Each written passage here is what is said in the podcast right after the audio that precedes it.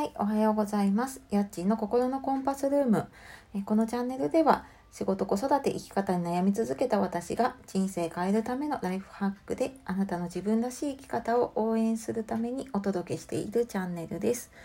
本日もお聴きいただきましてありがとうございます。えー、連休入ってる方、通常通り仕事の方いらっしゃるかと思いますが、いかがお過ごしでしょうか？えーそうですねあそうあの最初にお話しようと思っていたのが、えー、このラジオトークさんですねあのいろんな聞き方ができて私はこのアプリで収録をしているんですけれども、まあ、もちろんアプリなしでもねあの私ツイッターに上げているのでそこから直接聞いていただくこともできます。で、えー、多分ねあのアプリを入れるとバックグラウンド再生ができるので、まあのこの音声を聞きながらね他の何か、えー、スマホをいじったりとか、えー、他のことができるようになるっていうのとあとはこのラジオトークさんってまだあまりねあの知らないっていう方も多いかもしれないんですけれども結構いろんな方が配信をされていてでまあ一般の方でもね結構面白い企画とかね話をしている方がいたりあと有名なところだとあのミルクボーイさんがねあの配信されてますね。でまあ、なんか結構面白い話をされていたりとかあとは、えー、最近このラジオのアプリでリモートで収録をできるような機能がついたのでその中リモートの機能を使って、えーと、あの芸人の和牛の方とねリモートで収録をした話が出ていたりとか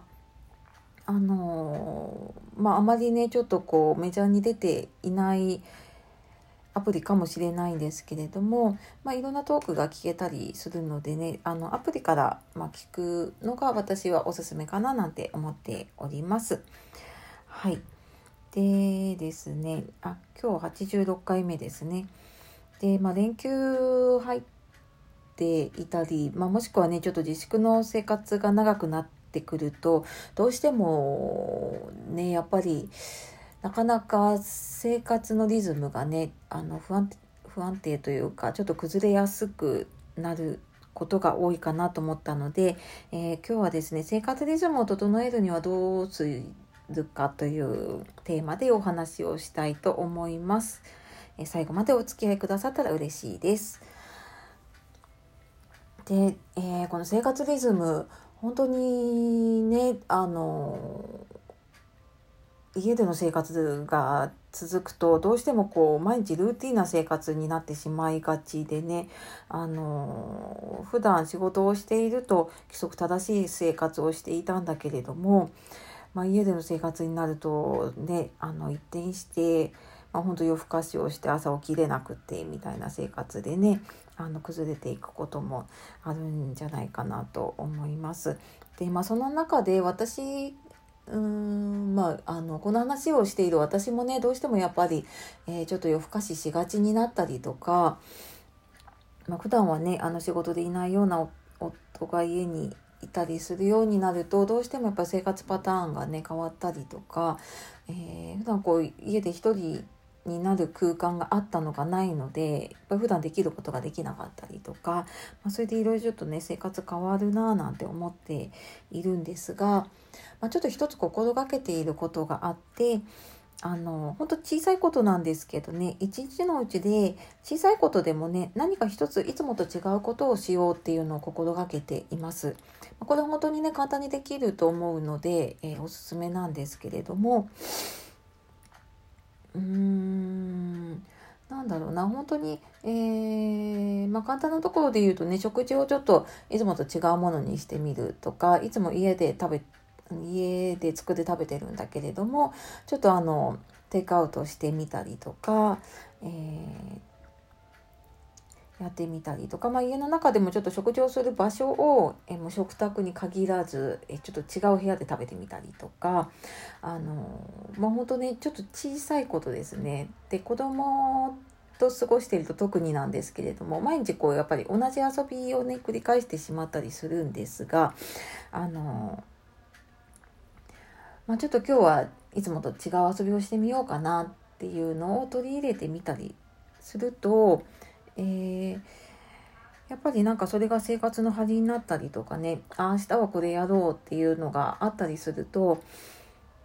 うんなんかそこに合わせてこう生活のリズムっていうのもね変わってきたりま、なんかそこでこう調整ができたりするのかなって思って私はなんか一つでもいつもと違うことをしようっていうのを心がけています。まあ、それはあの本当に行動もそうなんですけれども、まあ、例えば、えー、まあ、小さいことですよね家族にこう「ありがとう」をちゃんと言おうとかうーんなんだろうないつも家族にしてあげないようなことをしてあげようとかうーんまあなんかねそんなちょっと小さいことでも考えてやってみることでねあのちょっとリズムがついてきたりするんじゃないかと思います。でやっぱりねあの生活のリズム崩れると、まあ、皆さんも多分ねあの経験あると思うんですけれども、まあ、休みが続いたりとかあと普段のねこ土日の休みとかでも、えー、まあなんか疲れたから寝だめをしようとしてで、まあ、寝て結構ねいつもよりも睡眠時間長くとってゆっくり休んで疲れが取れたはずなんだけれども月曜日になるとなんか起きるのがだるくってで、まあ、月曜日午前中ぐらいまでちょっと調子が出なかったりとか、まあ、なんとなく気分もちょっとぼんやりしていたりとかっていう経験がね多分ないでしょうか。まあ、私もねよくあったんですけれども、まあ、それってこうあの一時的にね時差ボケを起こしてるような状態になっているんですよね。でその休日の寝だめってその社会的な時差ボケって言われていてソーシャルジェットラグっていうねあの時差ボケって言われていてでその平日と休日のズレっていうので、えー、本当にねちょっとこう違う土地に、えー、違う国に行った時のね時差ボケの状態になってしまうので時差ボケってやっぱりねあの一日じゃあリズム戻したからってすぐ戻るわけじゃなかったりしますよね。でまあそれと同じであの休日に休日とかねこの連休とかにちょっと違う普段と違うリズムで過ごしてしまうとやっぱ体内のリズムというか体内時計がやっぱ狂ってしまうのでねそこ戻すのにまた時間がかかってしまいますよね。なのでまああのまあ、寝だめねしたくなったりとか、まあ、ちょっと夜今日ぐらいは起きてようかなっていうのねあるとは思うんですけれどもそれがやっぱり毎日ね積み重なってしまうとそれだけあの戻すのにもね時間がかかってしまうのでね、まあ、なるべくうん、まあ、小さな用事を作るっていうんですかねしていくとあの生活リズムもね割とまあ、そう崩れずにで、まあ、崩れてもすぐ戻るぐらいに、ね、なるんじゃないかなと思っているので、まあ、私もちょっとね気をつけようかなって思っています。でまあそれと同じぐらいにやっぱり睡眠ねすごく、まあ、量も大事なんだけども質も大事なので。まあ、これ、えー、私もちょっと自分に言い聞かせるんですけれどもやっぱ寝る前にブルーライトを浴びないっていうのはねすごく大きいなって思ってます。まあ、どうしてもねあの寝る前までこうパソコンを開いていたりとか夜布団に入りながらスマホを見ていたりとかしてしまうんですけれども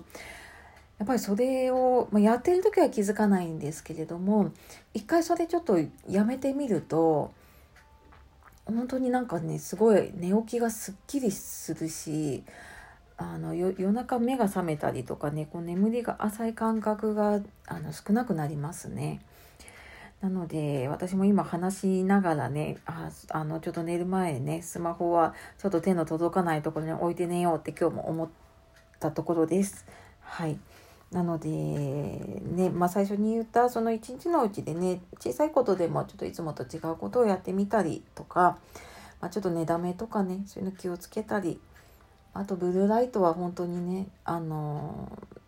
気をつけましょう寝る前までねあのスマホ本当にツイッターとか楽しいんですけど。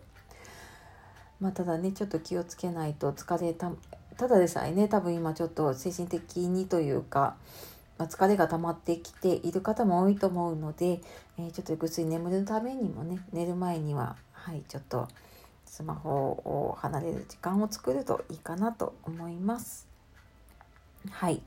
というわけで、えー、連休連休休中、まあ、もしくはねお仕事の方、えー、本日も最後までお聴きいただきましてありがとうございます。えー、では今日も素敵な一日をお過ごしください。えー、お仕事終わりの方、今日も一日お疲れ様でした。やっちの心のコンパスルームでした。さようなら。